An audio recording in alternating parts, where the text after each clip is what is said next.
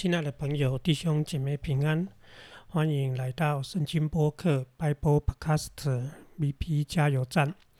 我们期盼你，你一起加油，进入圣经的经文世界。我们来看四世纪七章九节，要看到第二十五节，要来看基甸这场战争，它即将要进入一个战场的状况。那么我们要来看上帝如何让啊基甸打赢这一场战争。第九节说，当夜耶华吩咐基甸说：“起来，下到米甸营里去，因我已将他们交在你的手里。”那夜呢是哪一夜呢？就是当基甸让三万两千的一个以色列士兵啊回去。只剩下三百人的那一夜，也就是说，只有在那一天的晚上，上帝临到基甸，就对他说了：“他说，你可以起来到米甸的营里面去，去那里做什么呢？基本上就是去做一个刺探的一个工作，去了解一下米甸营里的状况。那么第十节呢，上帝说了。”一句话非常的有趣，他说：“假如你害怕下去呢，你可以带着你的仆人。”普拉一起下去，所以呢，上帝似乎呢也开了一个祭奠的一个玩笑。他说：“假如你也害怕去的话呢，你不敢去的话，你可以带着你的一个仆人去。那个仆人，上帝又跟他说，就是普拉。可见呢，啊，上帝呢，啊，可能也在戳啊这个祭奠以前的那一个点哦，就是会害怕的点。所以呢，他这时候说你可以去，但是你讲害怕的话，你可以带一个人去。”那这个第十一节就说了，你必听见他们所说的话，然后呢，你就会有胆量去攻以色那个米甸人的营。啊，上帝呢啊没有告诉基甸呢，你去会遇见什么事哈，只说你就去看看吧。那么去看看呢，你会听见一些话。那上帝也没有跟他说你会听见什么话，只是呢，上帝说当你听见了，你就会有胆量下去。所以这边用了几个字，第一个害怕。然后第二个有胆量，哈，所以呢，他用害怕跟有胆量呢，啊，显然就是在做一个对比。那那个胆量呢，就是什么呢？就是说你的手会有力量，会坚坚强起来，好。于是呢，啊，这个机电呢，看起来他也没有在害怕了，哈。事实上，他应该也不会害怕，因为他的信心经过之前几回合下来，应该逐渐在成长当中。何况呢，他都敢把所谓的三万两千人呢，啊，裁到只剩下三百人呢，可见呢，基甸应该信心也是逐渐的在增强当中。于是呢，他就带着他的仆人普拉下去。他带着他的仆人普拉下去呢，其实并不是怕，哈，只是说呢，他说上帝既然提到这个人呢，他就带这个人下去。于是呢，他们主仆二人就下去了，哈。这个有点后来会有点像啊，到了扫罗王的时代呢，因为呢当代的他的仆人就到了敌方那边去了一个那个那种画面蛮像的哈，就是有两个人就只身到敌营那边去看看什么敌人的状况，所以勇气算蛮大的哦。于是呢，普拉跟基甸就下去了哈，到了啊所谓的米甸人的营的那里。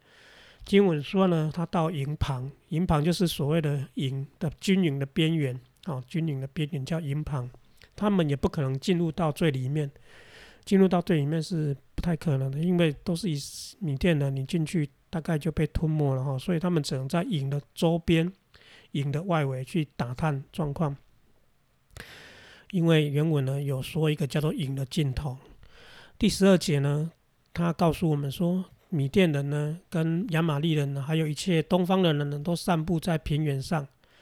哦，当然了，这个平原是个开阔地，而且他们一路呢，越过了以色列的所有的支派呢，一路往北呢，到耶色列平原，刚好是一个开阔的平原，非常适合展开。而在那里呢，他们也抢夺了许多的东西，哈，又适合在那边啊，稍微放牧群养。他们说呢，他们散布在平原呢，好像蝗虫那样子的多。像黄城那样多一个讲的是数量，那后来我们知道大概有十万多、十三万多人。那第二个呢，就是那个蝗虫表示那个破坏力哈，因为蝗虫过境呢，几乎都不会寸草不生。而他们的骆驼呢，啊，几乎数不过来，而且呢，就很像什么海边的沙那样子的多啊。而机电呢，他果然到了啊，米甸人的军营的旁边了。结果呢，这边发生了一件事情，就是上帝跟他说的，你会听到一些话，而底下的两节呢，就要讲到他听到了什么话。他说呢，就当啊，基甸来到了啊，这个营。迎迎来到了啊那里呢，他就听见了哈，他就听见看啊有一个人呢啊，他就跟另外一个人他的邻舍呢描述一件事情，描述什么？描述一个梦。他跟他就等于说他看见啊，有点类似是两个米甸人，可能就是卫兵了哈，或者可能是在外面巡逻的哦，营的旁边应该都有所谓的有人在那边守营。然后呢，他们听见两个人在对话，其中一个人呢就对另外一个人说一个梦。他说呢，我做了一个梦，哦，然后那个梦看，他那个梦是什么？说看呐，啊，有一块饼，哈，就是一块饼，是什么的饼呢？是大麦的饼，然后那个大麦的饼呢，它啊啊翻滚，哦，翻滚，然后呢一直进入到啊所谓的营中，哦，营中，米店的营中。而当他到了这个营中呢，啊，结果帐篷呢都被击打，而且倒翻覆了，翻覆了。所以呢，想象那个大饼呢，那个麦饼有多大哈？那么当时呢，啊，机电也是在谷仓里面打麦子嘛哈，所以可能这个麦饼其实就是在讲机电哦，因为等下有一个人会跟他描述。于是呢，就整个在帐篷都全部。倾覆了哈，就全部倾覆了。因此呢，这一件事情呢，他啊，另外一个人就给他解梦。那另外的这一个人解梦，他是这样解的哈。他解说呢，那个同伴跟他解说，他说你看到的那一个麦饼呢，不是别人哦。他说那不是别人，那个是什么呢？那个是啊，以色列人约阿斯的儿子，啊，约阿斯的儿子，他就是基甸。他那是机电的刀，哦，机电的刀，你看到那个麦饼是机电的刀，而他已经临到了米甸人的营里面的。他说：“上帝呢，神明呢，已经把呢米甸人呢所有的全军呢，米店跟所有的全军都交在啊他的手里。”哎，我们不晓得这这一个人怎么会这样解梦哈？那他这样解梦呢，无外乎呢是上帝启示他的哈，因为其实在。这个这件事情之前呢，上帝已经跟基甸说你会听到这些事，所以呢，我们可以说呢，这个非常不可思议的哈，这些米甸人进来竟然会害怕啊基甸哈，他们可能也曾经听说机电呢起来招呼三万多人要跟他们打，但是他们事实上呢，这时候机电大概所招呼的人，他们的观察应该都散掉了哈，所以这个梦呢，这个人做了这个梦呢，可能还不是神机。真正的神机呢，是那位同伴解那一个梦，好，那那才是神机，因为他解梦呢，跟解出来的的情形呢，跟事实完全，好，非常的有违和感，就是非常的不一致。事实上呢，是米甸人很多，像海边的沙散布在耶斯列平原，那么基甸呢，只剩下三百人，甚至是无影无踪，搞不好都不见了哈。但是呢，米店的卫兵呢，米米店里面的一个人竟竟然是解梦说：“哦，上帝已经把以以地以米店人交在啊基甸的手里，而且他说那个你看到那个麦饼是基甸的刀。那么这个基甸的刀呢，于是呢后来就会成为一个战场上的口号哦，会扭转整个战局。那我们继续读。于是呢，基经文说，当基甸呢，就当基甸听到了。啊，这个梦跟这个解说的时候呢，哇，你可以想象呢，基甸，哦，以他过去几次呢，上帝向他显现的那种啊过程当中呢，我们大家可以想象，基甸的那种敏锐度已经提高了。他听到这个，一定就知道上帝在对他说话，透过人对他说话，而且是透过敌人对他说话。而这些事呢，上帝在他出发之前就跟他说：“你会听到一件让你觉得不可思议的事，你就会有勇气。”那基甸一听到啊，人家这样解梦，他当然就有勇气。于是呢，他就下拜哈，敬拜神，然后就回去到以色列的营中，然后就跟他们说了：“他说起来好，跟那三百个人说起来，说起来呢，耶和华已经把那米甸人跟米甸人的军队交在啊你们的手里了哈。他也来鼓励这一群啊米基甸的三百个勇士哦，他来鼓励他们。那基甸在鼓励他们的时候，会不会跟他们说这一个梦，跟他们下去军营帮旁边看到的事呢？会，会，一定会。因为这个东西讲出来呢，会鼓舞军心跟士气。何况呢，这三百个人原本就是啊非常勇敢的勇士哈。那么于是呢，基甸，我们接下来再看第十六节，看基甸怎么安排这一群人。他除了呢啊被上帝激励，其实他做事也是有有一些脑筋的哈。我们来看他怎么做。基甸要怎么将这三百个人的战力呢发挥到最大哈？好，那我们来看上帝给他的智慧。第十六节说，基甸将三百个人分作三队，啊，那三队可能是分作三个方向，啊，进入到要到米甸营中，哈，然后说他把脚跟空瓶呢交在个人的手里，然后经文有说呢，那个瓶子里面呢有藏着火把，那瓶子里面藏着火把是做什么用呢？其实就是要让那个火把呢夜间出去的时候不会被敌人看见。等于在夜间行军的时候呢，那个火会被发现，所以他用那个瓶子呢，啊，可能是陶瓶呢，然后把那个火藏起来。所以呢，在他们行军的时候，夜夜行军的时候呢，那个火把可能可以照得住他们啊，照亮他们脚下的路，但是远方的人看不到有人过来，啊，所以空瓶子就是这个效果。于是呢，他们还有暗号，他就跟他们说，吩咐他们说，你们要看我行事，就是说我会给你们一些啊记号。我会给你们一些啊所谓的啊暗号，那你们就看我而行事。他说：“看呐，我怎么样呢？到了营旁做什么事呢？那么你们也跟着我做相同的事。”好，然后呢，第十八节说：“我跟一切人啊随我吹角的时候呢，你们也在营的四围吹角喊叫，说耶和华和基甸的刀。”哦，你看这个基甸的刀出现了哈。前面说有一个人解梦说这是基甸的刀。所以，当那个人解那个梦呢，那个谣言会不会在整个以色列的军营当中啊，在米甸人的军营当中散播开来呢？会，其实是会的。所以呢，那个基甸呢，回去到那他的勇士那里呢，在米甸的军营里面呢，那个梦的那个解说呢，可能会在军营里面散开。我们当过兵的人都知道哈，当当兵里面有什么事呢？哦，可能。营连队上的干部都还不晓的时候，底下的阿兵哥都知道了。为什么？因为那个话会传，会传。所以呢，通常军官们呢，在管理部队呢，他们啊，通常都会在啊部队连队当中放一些耳目了哈。这是一种啊当兵的人会有的经验。也就是说呢，当啊机电在用这个口号说“机电的刀”的时候呢，它某种程度它在应用呢对方的那一个俄语。已经在米甸人当中展开出来说，有一把机电的刀即将会杀上啊米甸的军营的那种谣言。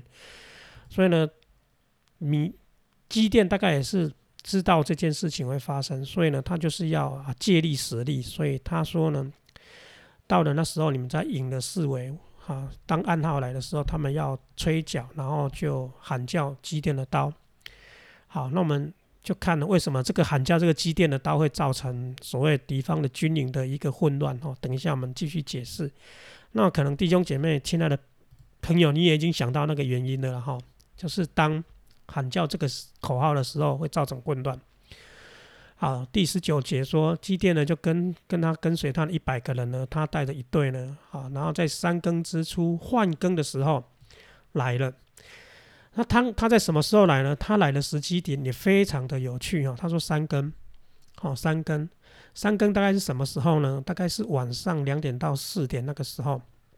三更，那么当兵的人呢都知道，三更的时候呢，可能是那个防备最弱的时候，因为三更的时候呢是最累的时候，也睡得最沉的时候。那么我们当过兵的弟兄们呢，可能都知道哈。啊，阿兵哥最不喜欢站的哨，可能就是两点到四点那个哨哈，啊，半夜半夜那个哨，哦，因为那个睡到一半呢，又要挖起来，很辛苦的。所以呢，机电呢也非常啊聪明，他也在选择这个时候来。那这个时候来的时候呢，刚好有人在换哨哈，换哨。那在这种过程当中呢，哈，在这种三更天的时候呢，他们就悄悄的来到营旁了。而因为那个火把呢有被那个瓶子罩住，所以呢，他们也没有发现呢，机电的人来了。那就在这种啊，在交接卫兵换哨的时候呢，哇，他说换更嘛，哈，就换哨的时候呢，结果呢，机电呢就打破那瓶中的瓶子的。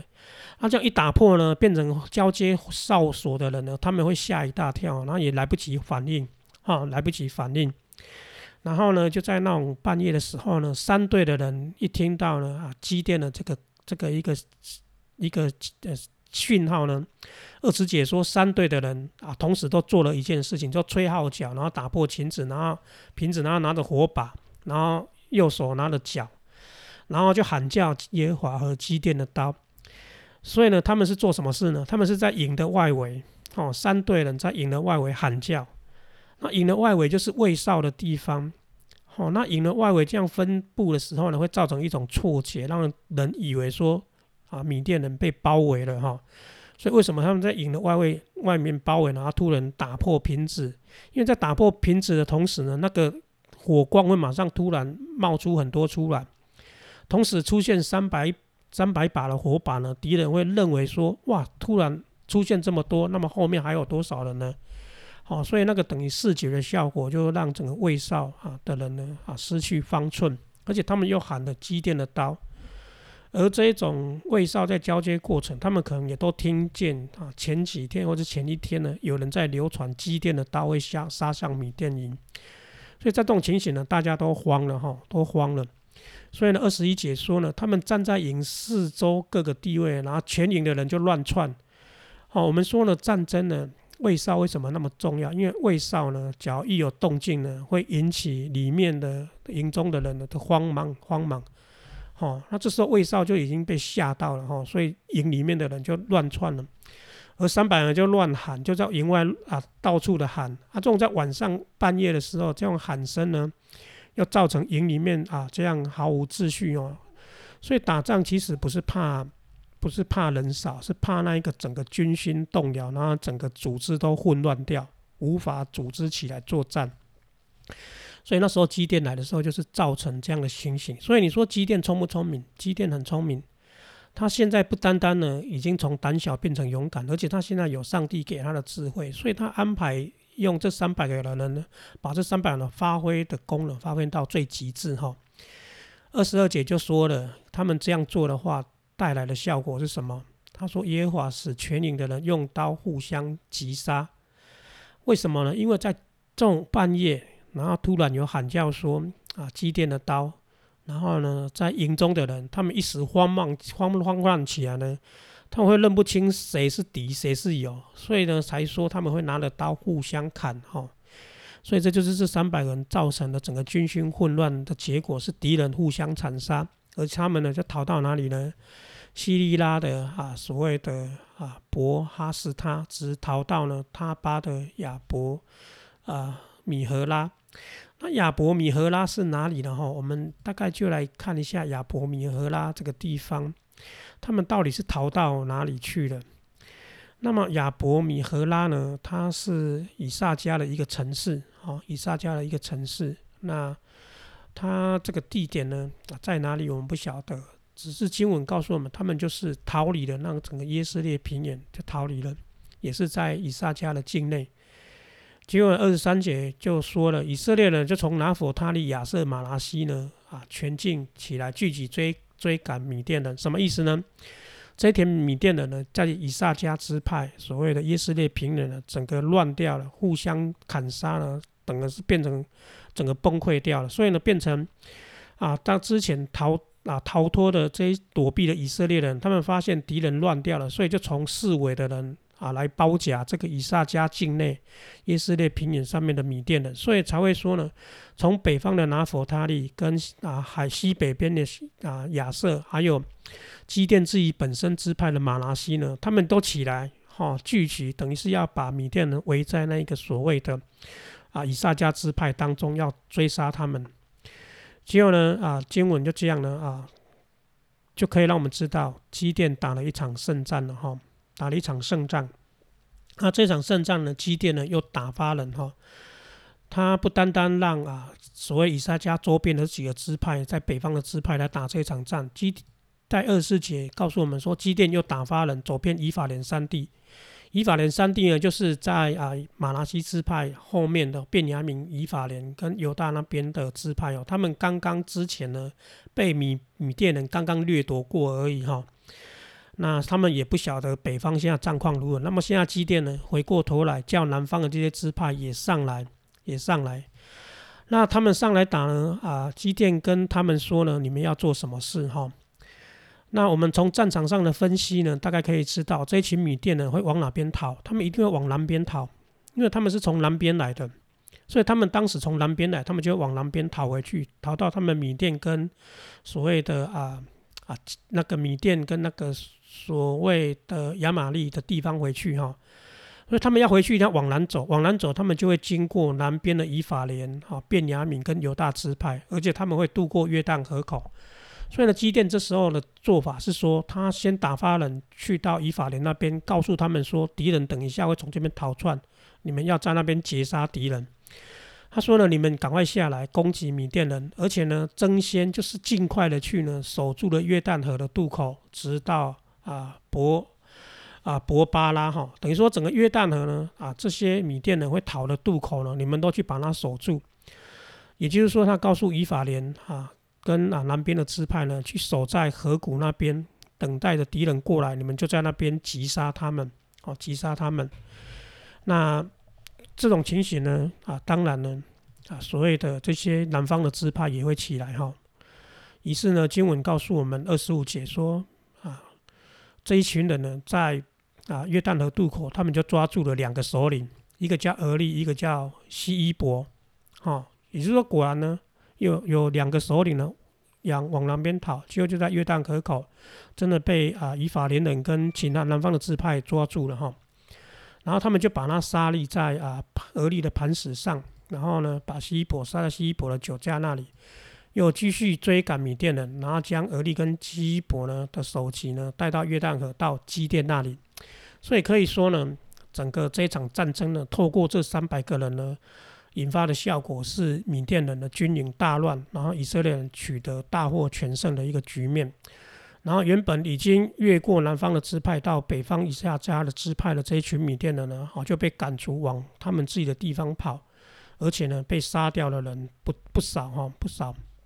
所以呢这一场战争就取得绝大的胜利。那我们再看这段经文呢，大概有几方面哈。第一个就是我们有看到积淀的信心成长人。哦，信心成长了。第二个，基甸呢，他非常有智慧，他知道了上帝给他这样的机机会呢，让他知道呢，啊，敌方的军勋呢，有有一种有一个破口可以被啊击溃。那基甸呢，就用他这种上帝给他的智慧呢，把这三百个人安排成一个最好的一个方式，去造成敌方阵营的一个混乱，以至于取得这场胜利。所以我们看到了一个领袖呢，基甸呢，他从一个胆小的人呢，逐逐逐步的在成长当中。亲爱的朋友哈，我想我们日常生活当中有没有这种情形？就是说，我们面对我们的困难，可能也是蛮胆小、蛮害怕的。但是呢，上帝呢，可能在这过程当中，不断的加添我们心力，让我们越来越勇敢，而且呢，让我们啊开始有智慧。以至于我们就会像机电这样，哦，去看我们生活周遭遇到的困难，然后去应用我们上帝给我们的有的资源，然后去做最好的妥善的安排，以至于呢可以反败为胜。所以呢，机电的故事其实跟我们每个人哈非常的相关哈，它其实就是我们的故事。好，亲爱朋友，我们就是看到机电的三百个勇士，然后透过这种啊火把，然后透过喊声击败了敌人。啊，这上帝与他们同在，然后他们也非常的勇敢。好，愿上帝呢祝福啊每一个人哈，我们每一个人都可以在日常生活当中经历到这种反败为胜，而且上帝与与我们同在的一个过程。愿神祝福你，谢谢收听，我们下次再见。